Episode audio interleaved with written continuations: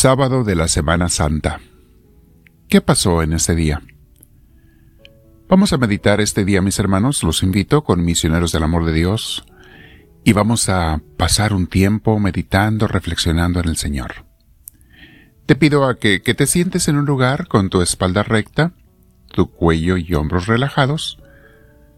Comenzamos respirando profundo, pero despacio Dándole gracias al Señor por la vida que nos da, por el aire que nos regala, porque está presente en nuestra existencia y está al tanto de nuestras necesidades. Y el Espíritu Santo, ven a mí, te lo pido. No me dejes, no te apartes, no te vayas, por favor. Todos los días de mi vida quiero estar inspirado por ti, inspirada, pero especialmente hoy, en que estamos viviendo la Semana Santa, los días santos del Señor. Bendito sea, Señor Dios nuestro. Respira profundo, mi hermana, mi hermano. Permite que Dios te llene con su paz.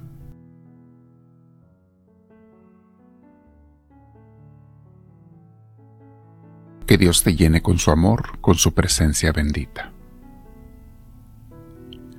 Sábado Santo el gran silencio.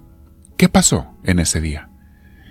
El viernes habían sacrificado y matado a Jesús al atardecer, casi al anochecer, lo bajaron de la cruz y lo pusieron en el sepulcro.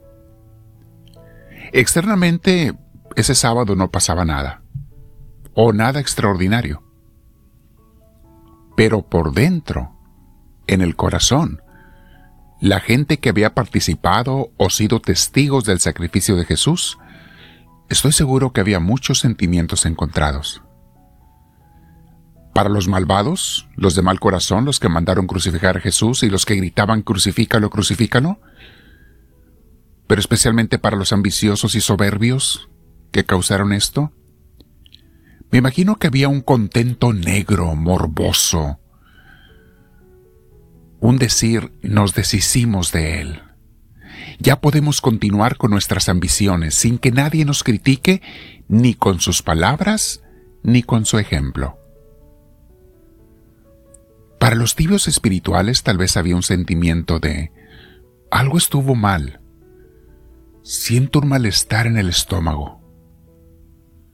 Por más que los sacerdotes del templo judío nos dijeron que ese Jesús era un hombre malo, la verdad que no vimos nada malo en él. Algunos hasta lo conocimos durante sus predicaciones, vivimos sus milagros, nos dio de comer. ¿Cómo puede ser malo un hombre que hizo tanto bien? Para los verdaderos discípulos de Cristo, era otra situación como la Virgen María, como Juan, el único discípulo que permaneció al pie de la cruz, que nunca lo abandonaron. Para ellos tal vez había un sentimiento de total rompimiento de corazón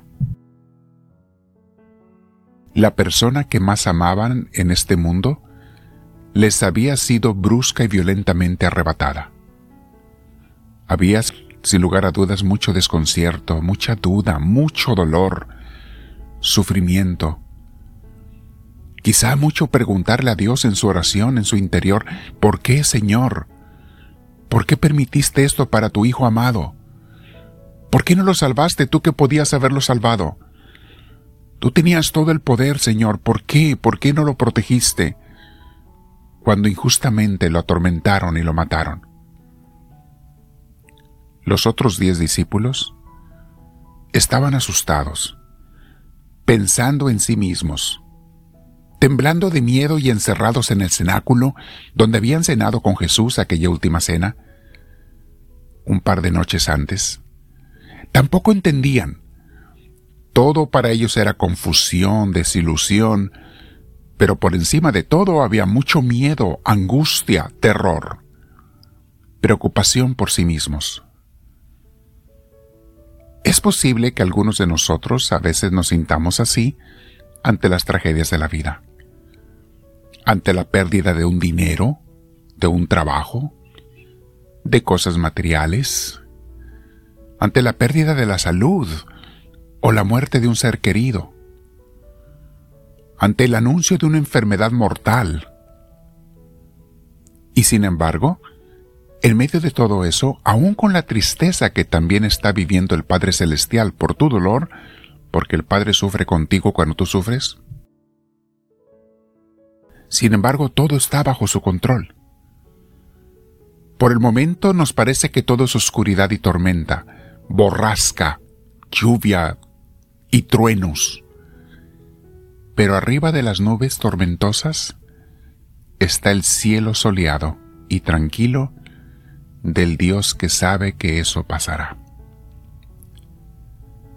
Y que eso traerá bendiciones para los que son hijos de Dios, los que de veras aceptan ser sometidos al pastoreo de Jesús. En este día, mi hermano, mi hermana, yo te aconsejo que no faltes a la celebración de la vigilia pascual. Y si estás escuchando esto en grabación, esta bella meditación, que espero que sea bella para todos, le pido al Señor, y enriquecedora, si la escuchas en cualquier otra época del año, haz tuyo el, también la crucifixión de Jesús. Recuerda lo que hizo por nosotros. Santa Teresa de Ávila se hizo santa meditando en eso, el sufrimiento de Cristo por nosotros en la cruz. Para los que viven en el sur de California, viviremos la vigilia pascual esta noche con Misioneros del Amor de Dios a las 8 de la noche en Tostin, California.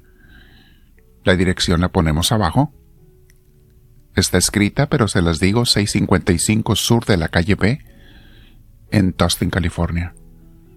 Y para los foráneos, procuren asistir a sus comunidades, tanto los que se reúnen en casas como en templos, acompañar a Jesús en la celebración hermosísima. Hoy se celebran los bautizos, la bendición del agua, la bendición del fuego.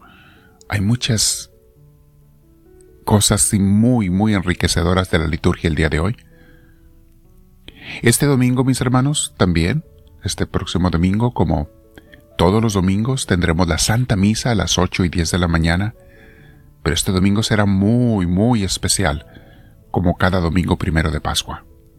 Nos gloriaremos con el triunfo definitivo de nuestro Dios.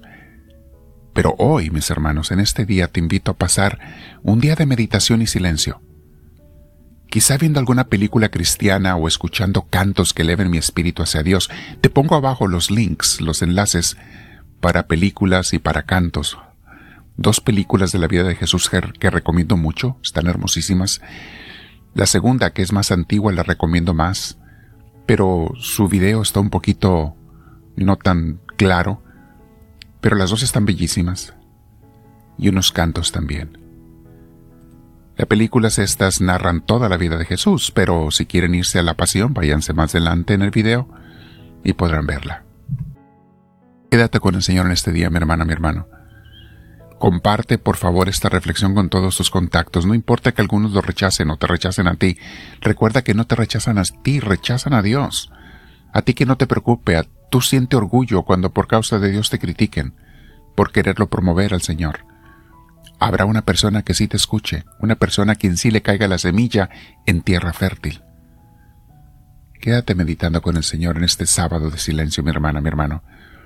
Y como te decía, si estás escuchando en otro día de la semana, conviértelo también a la hora que tú quieras en un día de retiro.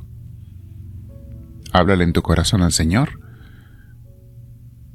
No se te olvide suscribirte si no lo has hecho, para que esto se dé a conocer con mucha gente y poner el me gusta, que la manita hacia arriba, presionarla. Pero quédate con Dios nuestro Señor en este día, mi hermana, mi hermano. Dile, háblame Señor, que tu siervo te escucha.